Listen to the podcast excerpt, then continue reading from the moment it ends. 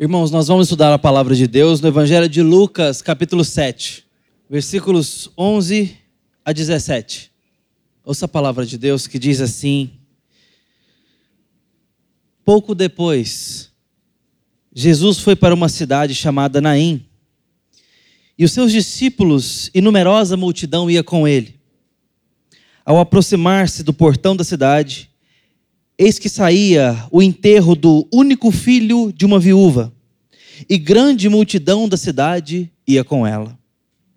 Ao vê-la, o Senhor se compadeceu dela e lhe disse: Não chore. Chegando-se, tocou no caixão, e os que estavam carregando pararam. Então Jesus disse: Jovem, eu ordeno a você levanta-se. O que estava morto sentou-se e passou a falar, e Jesus o restituiu à sua mãe. Todos ficaram possuídos de temor e glorificavam a Deus, dizendo: Grande profeta se levantou entre nós. Deus visitou o seu povo. Essa notícia a respeito de Jesus se espalhou por toda a Judéia e por toda aquela região. Amém. Vamos buscar a Deus em oração, irmãos. Senhor, obrigado pelo santo registro do Evangelho de Jesus Cristo, segundo a tua vontade. Que nesta ocasião, esse texto, através da ministração e iluminação do Santo Espírito do Senhor, possa chegar até nossas mentes e corações e fazer a obra para a qual o Senhor designou tais palavras. Te pedimos isso confiados de que o Senhor tem interesse na edificação da tua igreja na transformação da vida dos seus discípulos, no amadurecimento dos teus filhos e de um amor que cada vez mais cresce e amadurece por ti, ó Deus, no nome santo de Jesus. Amém. O ano era 1870. Um pai de família presbiteriano, advogado bem-sucedido, tinha bons negócios e aplicou seu dinheiro no mercado imobiliário. Então ele tinha ali sustento para o restante da vida. Casado com a sua esposa, chamado, chamada Ana, ele tinha cinco filhos. Mas naquele ano, o que parecia ser uma família perfeita, cheia de filhos, com os negócios em dia, iria mudar radicalmente. Em 1870, na sua cidade, Chicago, nos Estados Unidos, um grande incêndio queimou boa parte da cidade. E claro, os negócios da parte imobiliária desse advogado viraram cinzas. Ali começou então um primeiro ato de dor. A poupança da família estava em cinzas. O investimento de uma vida familiar estava em cinzas. Não existia mais. Qual seria a sua atitude diante de uma dor como essa? Depois de uma vida investindo, construindo um patrimônio, trabalhando para ter um sustento, para criar os seus filhos, e com fogo, que não sabe de onde veio exatamente e para onde ia, naquela ocasião, queimando literalmente suas posses. Qual seria a sua reação? Como é que dá para reagir diante de uma situação dessa? Por muito menos a gente para tudo, fica amargurado, né? Eu falo muito menos assim, quando de repente quebra alguma coisa preciosa, eu me irrito muito quando eu perco as coisas. Eu me irrito bastante, eu fico descompensado quando some alguma coisa. É muito mais fácil para eu me controlar em situações muito mais graves na vida. Me fechou no trânsito, brigou comigo, gritou, xingou. Me controlo super bem no trânsito. Mas se eu não acho a minha carteira, se minha esposa não está por perto, porque ela acha. Aí depois dela achar a minha chave, a minha carteira, eu fico rodeando ela com vergonha de perguntar cadê meu celular. Mas a gente, por muito menos, entra num estado muito vergonhoso de falta de dependência, fé e gratidão, não é verdade? Mas a dor dessa família só estava começando. Porque ainda em 1870, o caçulinha da família, de dois aninhos, vem a óbito. Então, eles decidem ir para Inglaterra. Naquele ano. Tudo nesse grande ano. Por uma questão de negócios, Horatius Spafford fica para trás. Embarca no Ville do Havre, sua esposa e suas quatro filhas. Mais tarde, o nosso irmão Horatius vai receber uma correspondência. Sobrevivi sozinha. Essa embarcação vem à colisão em alto mar. E suas filhas se afogam. Ana tem o nome da mãe, a primogênita. Margaret, a Maggie. A Elizabeth, a Bessie. E ainda mais uma outra filha que me foge o nome. Taneira. Essa é a última filha. Ele recebe essa nota. Sobrevivi sozinha. Certamente aquela mãe não conseguiu escrever mais nada.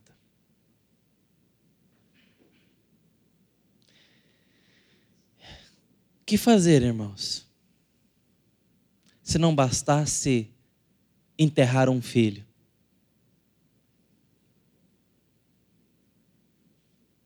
Que ano, hein? Eu confesso para os irmãos que uma dose de dor consideravelmente menor na minha vida já me fez querer parar o mundo e descer. Já me fez falar para o Senhor, para mim já deu. Se quiser, Posso ir agora. Por dores consideravelmente menores do que essa. E você? Como é que é a sua história com a dor? Como é que é a sua história de fé com a dor? Porque a história do Horatius ainda não acabou. Ele não desistiu. Ele tomou então a sua embarcação e foi para a Inglaterra encontrar a sua esposa. Em alto mar, passando por ali, alguém ali a bordo, não sei se o capitão, mas alguém que conhecia a, o trajeto de navegação, mostrou para ele e indicou: Horátios, esse foi o lugar da colisão. A história nos conta que naquele momento, aquele nosso irmão em Cristo começou a escrever os primeiros versos de um hino que em português diz assim: Se paz a mais doce me deres gozar, se dor a mais forte sofrer, ó seja o que for, tu me fazes saber que feliz com Jesus sempre sou. Sou feliz com Jesus. Sou feliz com Jesus, meu Senhor.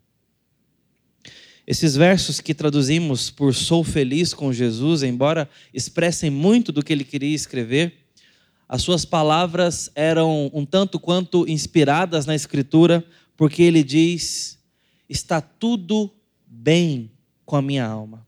Está tudo bem com a minha alma. It is well with my soul. É isso que ele está dizendo, e remonta a textos bíblicos que falam sobre isso, como segundo Reis 4, 26. Agora, pois, corre-lhe ao encontro e diz-lhe: Vai bem contigo? Vai bem com teu marido? Vai bem com teu filho? E ela diz: Vai bem.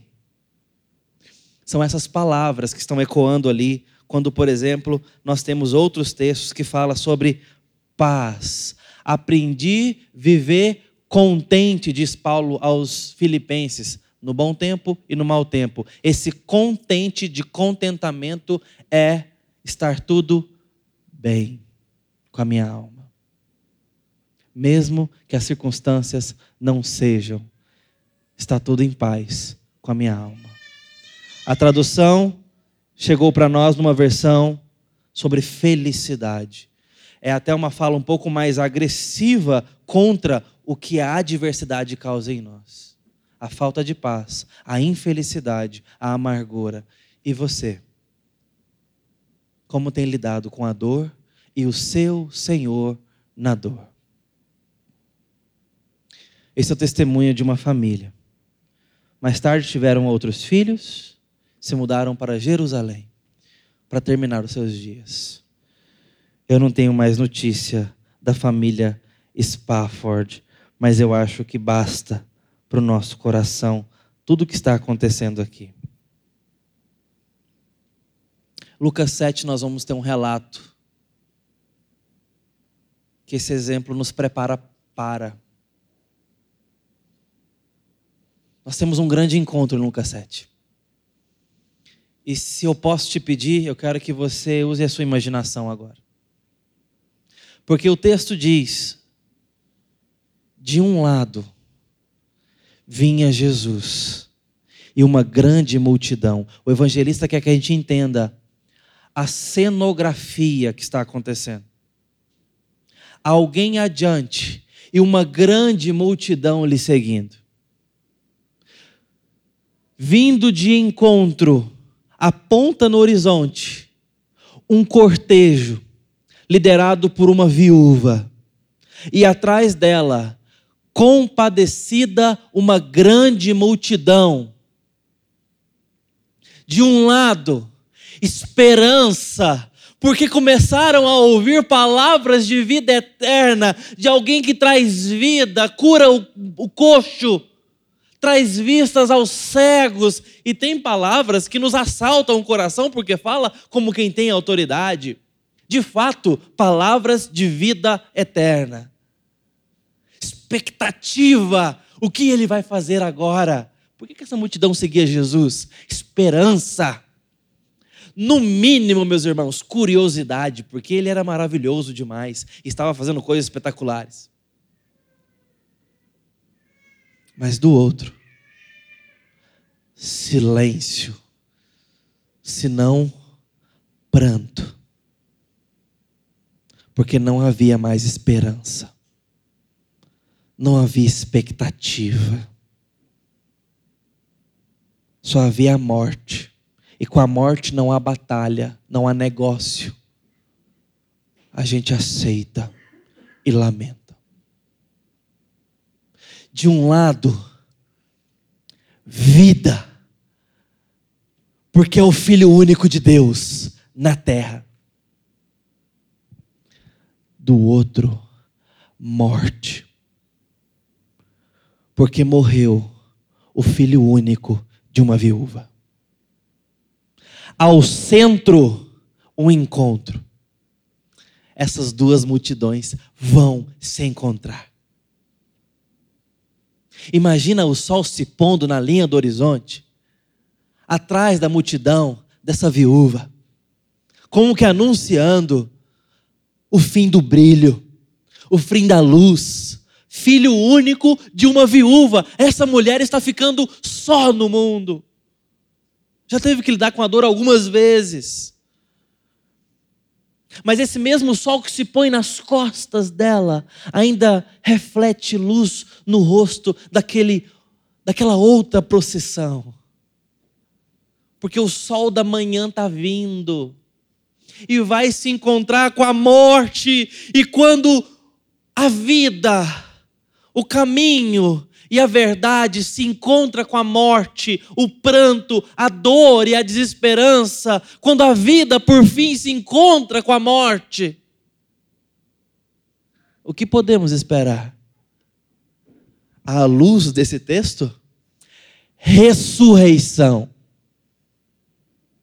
Se nossa morte ou o nosso estado de morte se encontra com a vida de Deus em Cristo, haverá ressurreição.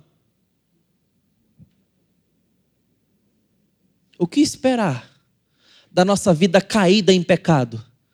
Se se encontrar, se for confrontada, amparada, abraçada pelo exaltado de Deus. O que esperar da nossa vida em trevas, se encontrar a alva da manhã que é Cristo? O que esperar dos nossos desconsolos, dos nossos amargores, se encontrar com aquele que é manso e humilde de coração? O que esperar da nossa vida quebrada, que diante da dor parece não conseguir se refazer mais, se encontrarmos com aquele que faz todas as coisas novas?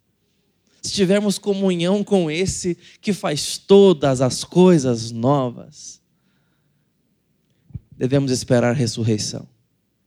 Não só para este mundo, mas para a vida eterna. Aqui é o que está diante de nós. Esse encontro que traz vida. Eu quero pensar com os irmãos algumas instâncias do que está acontecendo. E a primeira delas é a iniciativa da presença de Jesus. Observe os atos do que vai acontecer aqui. O evangelista Lucas é ótimo em detalhes e nós, pregadores, amamos ler os textos de Lucas porque ele nos presenteia com detalhes impressionantes. Ele diz aqui para nós no versículo 13 e no versículo 14: Pouco depois, numa cidade chamada Naim, a multidão seguia Jesus, e ao aproximar-se do portão da cidade, saía o enterro do filho único de uma viúva, e grande multidão ia com ela. Versículo 13: Ao vê-la, o Senhor se compadeceu dela e disse: Não chores. Veja, Jesus está passando. Desde o capítulo 4 até o capítulo 7, nós temos uma dinâmica diferente. Que estava acontecendo então do 4 ao 7? E o evangelista nos, nos mostra: Jesus está pregando ou ensinando, fazendo curas e milagres e chamando os discípulos. Ele faz isso em toda essa estrutura que nós temos aqui. Ele vai chamando pessoas, vai curando pessoas e vai ensinando. E essa ordem vai se invertendo um pouquinho. Veja no capítulo 4, ele prega em Nazaré, realiza a pesca miraculosa e chama Simão. Em seguida, ele cura, ah, rapidinho, um leproso, um paralítico no capítulo 5 e depois chama Levi, ensina sobre o jejum, sobre o sábado, e em seguida chama os doze no capítulo 6. Depois realiza o sermão da planície, onde ensina sobre o amor, realiza logo depois a cura do servo centurião, e já está no capítulo 7. Veja a agenda de Jesus, ela é cheia, ela é robusta, chama, cura, ensina, ensina, cura e chama. Parece Jesus ter uma agenda estabelecida. E esse texto nos mostra, talvez, uma quebra de dinâmica. Porque é como se Jesus fosse surpreendido. A procissão dele está caminhando e ele vai ser interlocutado por uma outra procissão. Para nos mostrar que a ocasião do milagre de Jesus é onde ele está. É por onde ele passa é onde Jesus está. Porque acontece que ele passa pelas portas de Naim exatamente neste momento e vai se encontrar com a morte. Mas diz o texto que por ele estar ali, naquele exato momento, naquela exata hora, ele se encontra com a viúva, o seu filho morto, vai fazer tudo o que faz, mas é justamente porque ele está ali que ele se, diz o texto, compadeceu dela. Veja o que está acontecendo. Jesus se compadece de alguém que está em dor. Isso significa que para Jesus fazer o que faz por nós, ele teve que vir.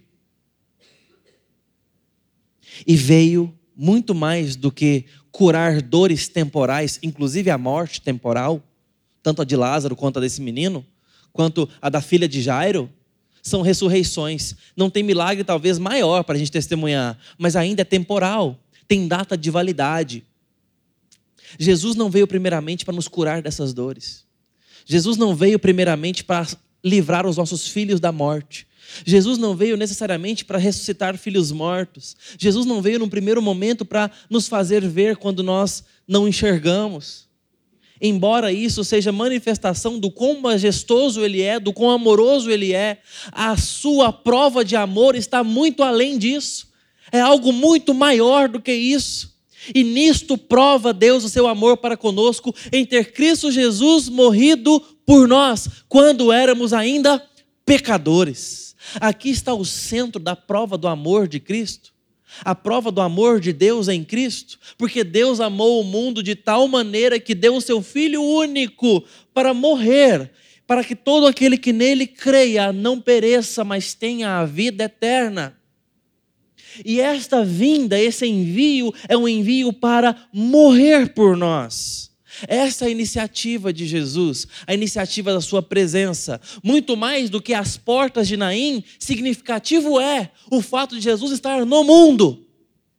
E no mundo caído e amaldiçoado. Humilhantemente encarnado, porque ele se esvazia da sua glória e vem ao mundo como homem para padecer, ser humilhado e morrer. Como ele explica em Marcos 8, claramente aos seus discípulos: Eu serei humilhado pelos principais sacerdotes, pelas autoridades, irei para Jerusalém e morrerei. Morte de cruz. Essa é a iniciativa da presença de Jesus. Porque ele nos amou primeiro para vir ao mundo se encarnar e morrer pelos nossos pecados, para nos adotar para Deus. E isso não faz com que fique pequeno o que ele está fazendo aquela viúva, mas aquilo ali é uma placa sinalizadora da graça que encontramos em Cristo e do que acontece quando encontramos com Cristo: vida. Vida. Só pode acontecer vida. Talvez não da forma que desejemos. Não no nosso tempo, a agenda. Mas não tem outro resultado nas mãos de Cristo. Na obra de Tolkien, O Retorno do Rei, do Senhor dos Anéis, tem uma frase linda. Estavam todos na expectativa do retorno do rei para governar as terras ermas, que foram avassaladas e completamente subvertidas pelo mal. Esperava-se um novo governante que se sentasse em Gondor novamente. Aí tem uma frase linda que diz o seguinte: Assim serão reconhecidas as mãos do rei, mãos que curam. O nosso Senhor tem essas mãos, mãos que curam que fazem com que nossas dores se assentem nos seus devidos lugares.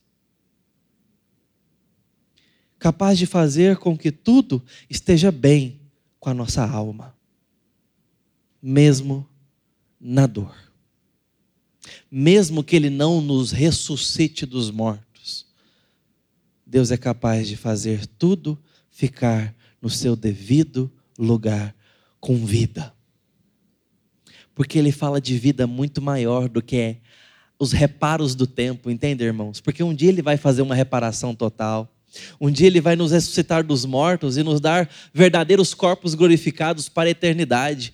Eternidade essa que o planeta não será mais amaldiçoado, muito pelo contrário, será belo, livre do mal, cheio da glória de Deus. O leão pastará com a ovelha. Jerusalém será linda, e não bombardeada, e não sequestrada, e não sangrará suas crianças, porque será nova Jerusalém, livre do mal. E nós faremos parte dessa nova Jerusalém, desse novo tempo, se em Cristo, porque as mãos do nosso Rei curam e a Sua presença traz tudo isso. Como é que isso fica evidente para nós? Ele se compadece, ele sente a nossa dor, ele se compadeceu dela.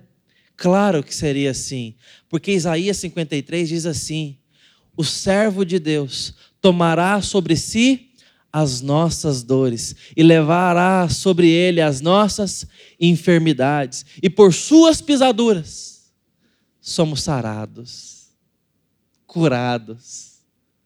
Por isso ele se compadece. Entende que o que está acontecendo às portas de Naim é pontual, mas aponta para algo muito maior.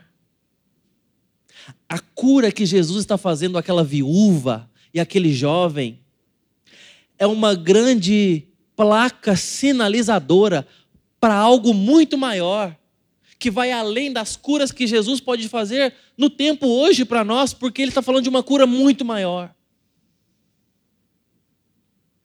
Eu espero muito que você esteja visualizando isso.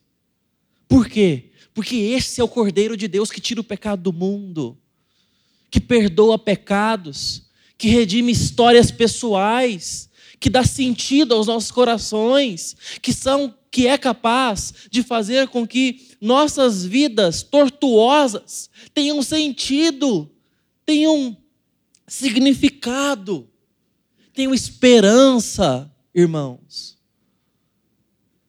Esse é Jesus que veio está presente. Ele sente a nossa dor. Ele traz consolo como promessa. Olha o que ele disse para essa mulher. Ele se compadece dela e disse: Não chores. O comentarista Hendrickson diz o seguinte: essa ordem seria ilógica, a menos que feita por alguém que tem capaz de reverter quadro de morte. É o caso, é especificamente o caso. Mulher, não chores. E não é igual a gente fala para o nosso filho da ambirra, não.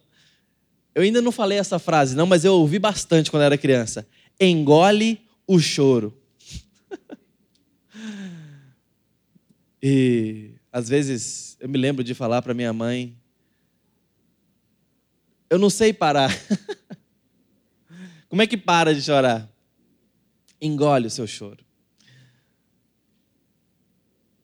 Jesus não está falando isso para aquela mulher. Ele está compadecido das lágrimas dela. Ele está dizendo: suas lágrimas vão deixar de ter sentido daqui a pouco.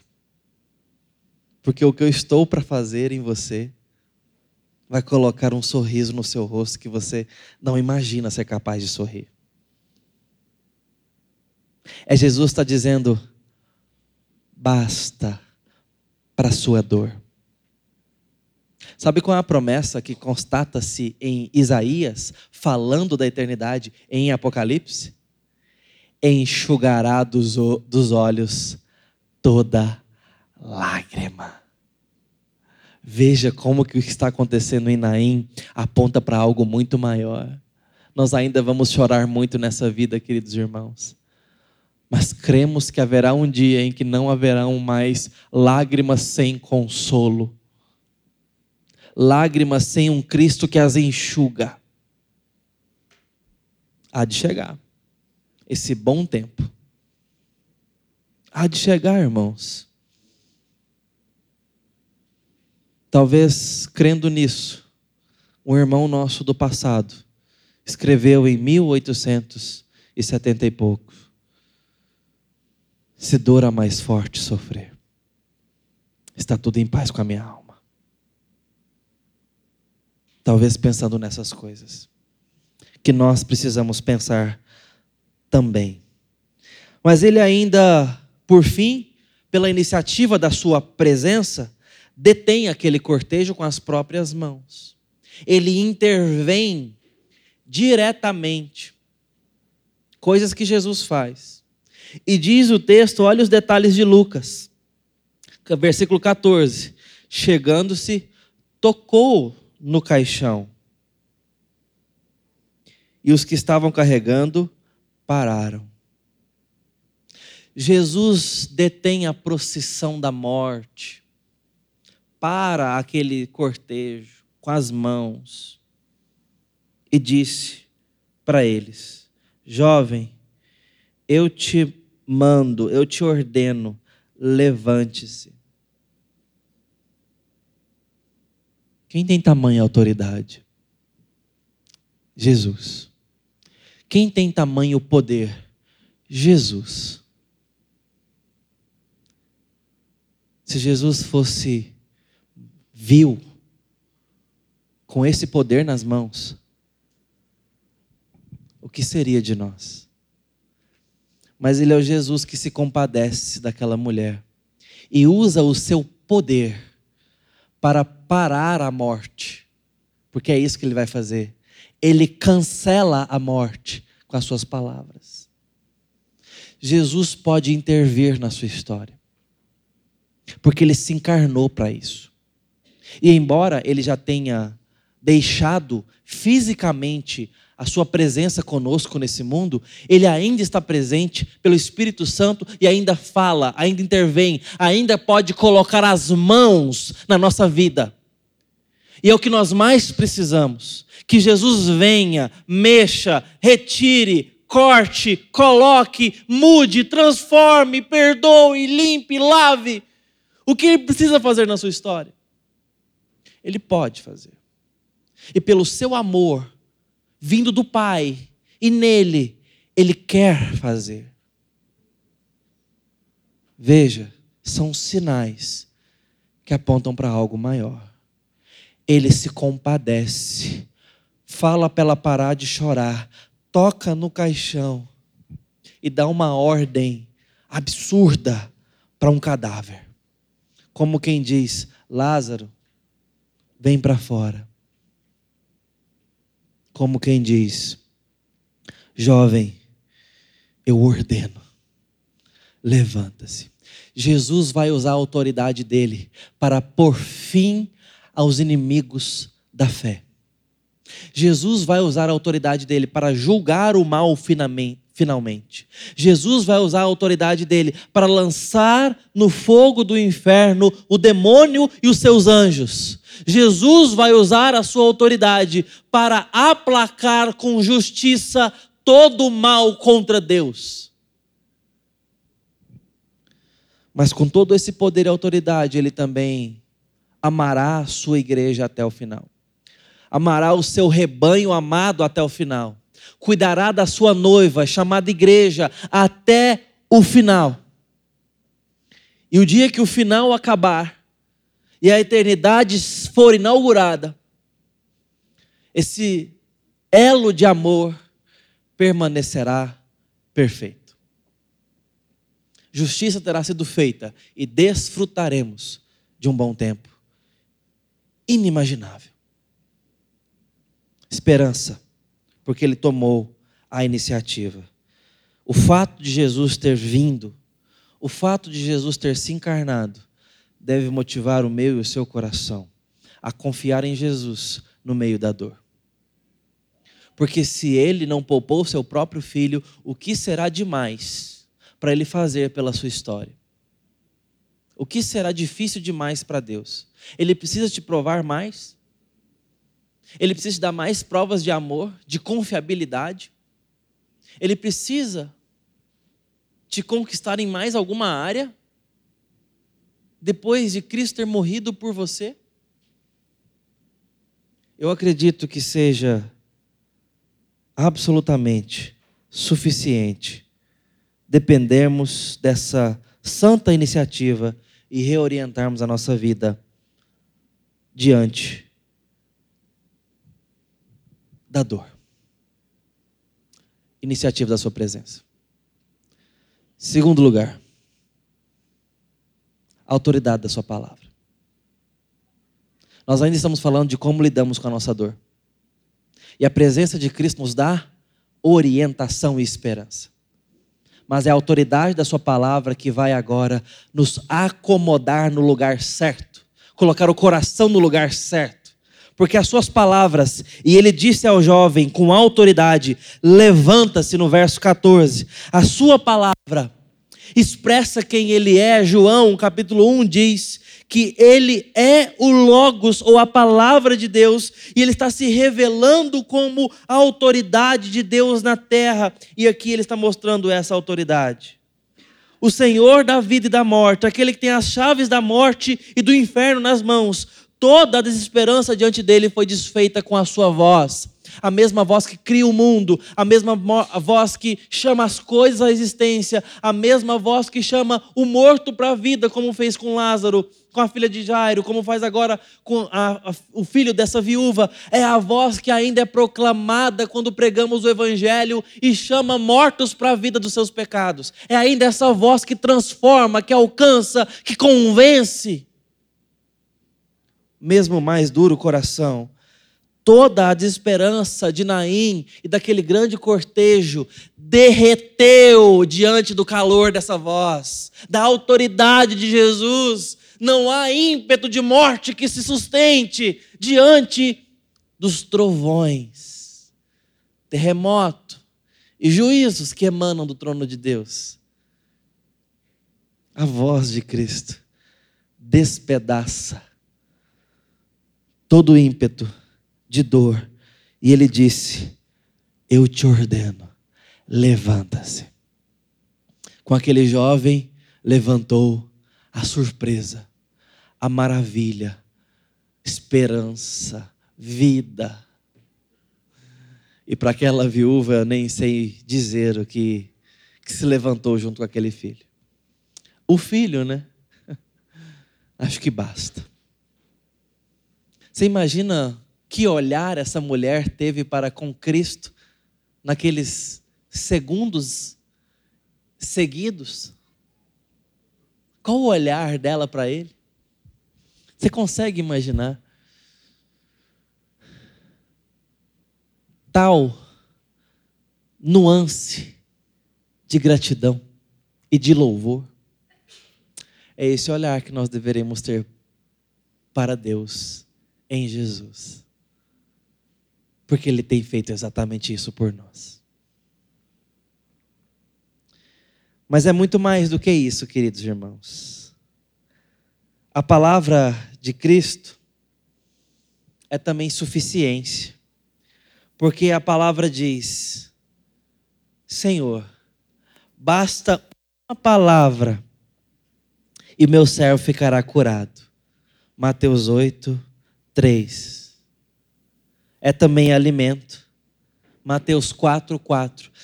Pois não só de pão viverá o homem, mas de toda a palavra que procede da boca de Deus. É também santidade, porque em João 17 Jesus diz: Pai Santo, guarda-os na tua palavra, ou santifica-os na verdade. A tua palavra é a verdade. É também segurança para sempre mas as minhas palavras não passarão. Mateus 24, 35. É intimidade com Jesus, porque Lucas, no capítulo 8, logo em seguida, no versículo 22, 21, perdão, registra e diz: E muitos, perdão, minha família são aqueles que ouvem as minhas palavras e as praticam. Mas é também autoridade maravilhosa, porque a palavra diz: e muitos se maravilharam, porque as suas palavras eram com autoridade. Lucas capítulo 4, 32. É vida eterna. Senhor, para quem iremos? Disse Pedro. Se só tu tens palavra de vida eterna. João 6, 68. É boa a intenção Jesus é bem intencionado. Senhor, se tu quiseres, ficarei limpo. Você se lembra o que Jesus respondeu? Quero. Fica limpo. Quero. Jesus tem interesse em nós. Jesus tem interesse no que Ele pode fazer em nós. Jesus não tem interesse naquilo que ele não veio fazer em nós. Jesus não tem interesse de te dar aquilo que ele não se propôs a dar. Mas Jesus veio nos dar vida abundante. Veio nos dar cura para a alma, veio nos dar esperança eterna e ainda pode nos curar de várias dores do tempo, como estas: da enfermidade, fazer sinais e curas na nossa família, na nossa vida, Ele pode curar câncer em nossa família, Ele pode nos dar emprego, Ele pode nos dar sustento, Ele pode nos dar muita vida. Em várias áreas, Ele pode curar corações quebrados, Ele pode reparar nossa solidão, Ele pode guardar os nossos filhos, Ele pode nos livrar do mal, Ele pode, e certamente o fará, mas são bênçãos acessórias, me entendam bem. São bênçãos que hão de nos acompanhar ou não, e está tudo bem. Porque bênçãos inegociáveis estão em jogo e Deus está nos dispensando generosamente, graciosamente elas no amado. Efésios, Paulo chega a argumentar naquela igreja que ele nos abençoou com toda sorte de bênção espiritual nas regiões celestiais em Cristo.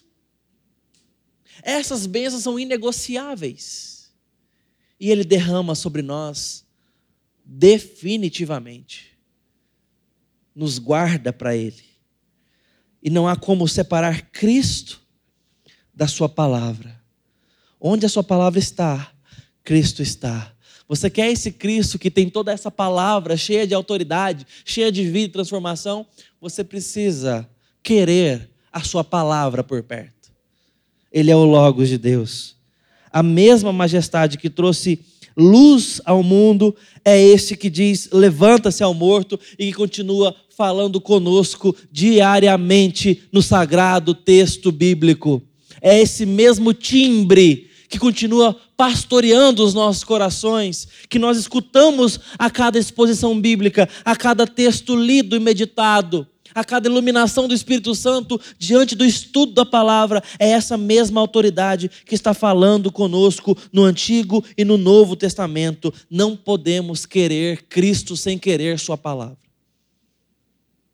Precisamos da palavra, precisamos nos submeter à palavra. Hoje precisamos mais da palavra de Cristo. Ela tem poder. Ela pode fazer as coisas acontecerem. Pregue a palavra de Cristo ao seu coração. Pregue a palavra de Cristo às pessoas da sua família. Pregue a palavra de Cristo. Creia a ponto de obedecê-la, a ponto de vivê-la, a ponto dela sair por você, porque habita em ti, para as pessoas do seu trabalho. Porque ela tem poder para fazer essas coisas.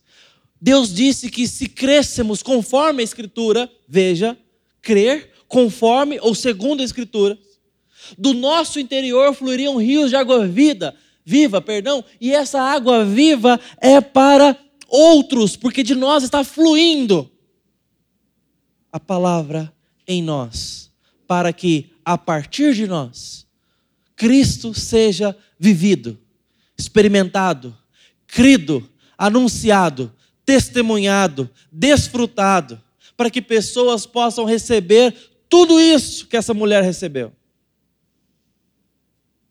Ele deixou essa missão para a igreja. A gente é testemunha dele. Nós falamos dele. Nós falamos a sua palavra, nós cremos na sua palavra, mas só faremos isso se tivermos a sua palavra. O que nos leva ao terceiro e último ponto desse texto. Presença de quem tomou a iniciativa graciosa. Palavras com autoridade de que tem todo o poder. E por fim, a compaixão reparadora desse Jesus. Porque diz o texto no versículo 15 que ele tomou o morto, ele se sentou, passou a falar e Jesus o restituiu à sua mãe. Olha esse verbo.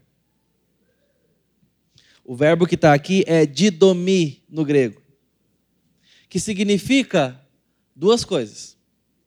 E podem as duas coisas estarem aqui significando. devolução, óbvio. Restituição foi a opção do Almeida para traduzir esse verbo. Didomi, ele devolve, restitui. Mas didomi também é a mesma palavra para presente. Alguém deu um presente. Alguém doou tal coisa para outro. É o mesmo verbo utilizado no Evangelho no grego. Veja que as duas coisas estão presentes aqui. Por quê? Porque a palavra restituição, embora faça muito sentido, também diz respeito a um direito que temos. E essa mulher não tem mais direito ao filho. Porque nós não temos direito sobre a morte. A morte, quando nos visita, ela não pede permissão. Nós não assinamos um contrato. Ela leva com autoridade. E Deus tem direito sobre o nosso tempo. É Deus quem conta os nossos dias. Portanto, a palavra restituição não seja, talvez, a mais completa para entendermos o que está acontecendo. Entenda, guarde ela, é uma boa palavra. Mas se eu tiro a ideia de presente, a ideia de ganho, talvez eu não vá entender o que está acontecendo aqui perfeitamente. A compaixão de Jesus é reparadora, ele devolve. Devolve vida, devolve o filho, devolve alegria, devolve esperança, devolve um monte de coisa. Nesse sentido, restitui. Mas também é um presente, porque ele devolve coisas que só ele poderia dar. Ele dá de presente graciosamente coisas, aspectos, uma nova realidade que se não for ele, não temos direito de ter. Não vamos apelar a lugar nenhum para ter de volta. Entendem? Jesus está dando um presente para essa mulher. Nós não temos direito à vida eterna. Se não ganharmos ela de Jesus, lembra de um corinho que tem por aí? Restitui, eu quero de volta o que é meu. Lembra esse corinho? Então, de volta o que, querido irmão? Você sabe de onde o Senhor te tirou? Você sabe o que é por direito nós, de nós pecadores? Ah, esse calor de Goiânia não faz nem perto do que eu estou falando. Nós merecemos condenação justa. Justa. Mas Deus decidiu nos dar gratuitamente no amado adoção para Deus. Nos deu vida em nossos delitos e pecados enquanto estávamos mortos. Nos tirou do império das trevas, veja, e nos transportou para o reino do Filho do seu amor é uma movimentação monergística e não sinergística. É Deus agindo e não uma cooperação. Ele nos dá, enquanto estamos mortos, qual a participação desse rapaz? Nada, está morto. Não merece, não tem direito. Mas Deus em Jesus Cristo teve compaixão, se compadece, tem grande amor, veio, se encarnou estava ali às portas de Naim, tocou aquele caixão e disse: Eu te ordeno, levanta-se. E tomou o jovem e presenteou de volta a mãe. Esse é o nosso Jesus. É isso que ele faz com a nossa história. É isso que ele fará com os nossos filhos quando recebermos o grande presente da conversão deles a Cristo Jesus. Jesus estará nos entregando eles nos braços, dizendo: eu te dou esse presente. Porque é meu e eu dou. É meu. A vida pertence a Cristo e a morte também. Ele decidiu dar a vida àquele jovem. Aquela mulher tinha perdido casa, nome, direitos, porque ela é viúva. Mas agora também perde um filho homem. E naquele mundo era atrelado à linhagem masculina os direitos públicos e civis. Fora isso, ela careceria de assistência. Não é por menos que o foco do evangelho é que a igreja fosse sensível a duas alas da sociedade: órfãos e viúvas. Porque não tinha gente que carecia mais de cuidado do que essas pessoas. Essa mulher reunia a sua viuvez e agora o fato de não ter nenhum nome mais morre com ela. É exatamente a circunstância de esvaziamento daquela mulher. E Jesus está dizendo: você tem todos os motivos para chorar, mas eu estou aqui e isso muda tudo. Eu vou te dar um sorriso para você sorrir. Quando a comitiva da morte se encontrou com a comitiva da vida, houve ressurreição. O que esperar da nossa vida caída quando se encontrar com o exaltado de Deus?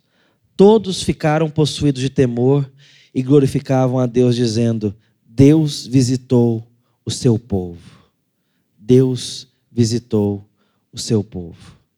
Deus estava aqui, mostrando ao mundo que havia esperança. Eu quero repetir algumas perguntas para encerrarmos.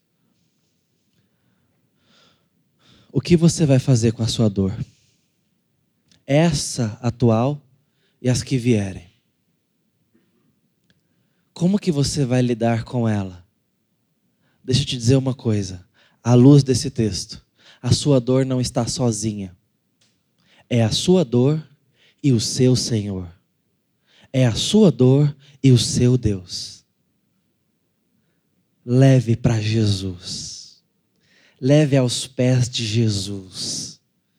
E veja o que acontece quando os nossos cacos as nossas dores, os nossos medos, as nossas falências se transformam quando se encontram com Jesus Cristo. Que Deus abençoe a sua vida, que não há de ser fácil como a de ninguém há de ser. Mas Jesus veio, fala e tem restauração para dar. Essa é a promessa do Evangelho. Ele um dia fará tudo novo e nós esperamos em Cristo. Nós esperamos em Cristo. E o justo viverá pela fé fé no Filho de Deus. Que Deus abençoe a sua vida. Que Deus te aumente a fé, te aumente a dependência e a profundidade com o relacionamento com Cristo Jesus, o nosso Salvador. Amém. Vamos orar. Ó oh Deus bendito muitas vezes nossa resposta tem sido completamente inapropriada à dor e ao sofrimento. Mas nós queremos ser reorientados pelo Senhor. Pedimos que o Senhor fale conosco. Pedimos que o Senhor nos abençoe. Pedimos que o Senhor aviva a tua igreja e os nossos corações. Pedimos que o Senhor nos faça depender com alegria. No nome santo de Jesus. Amém.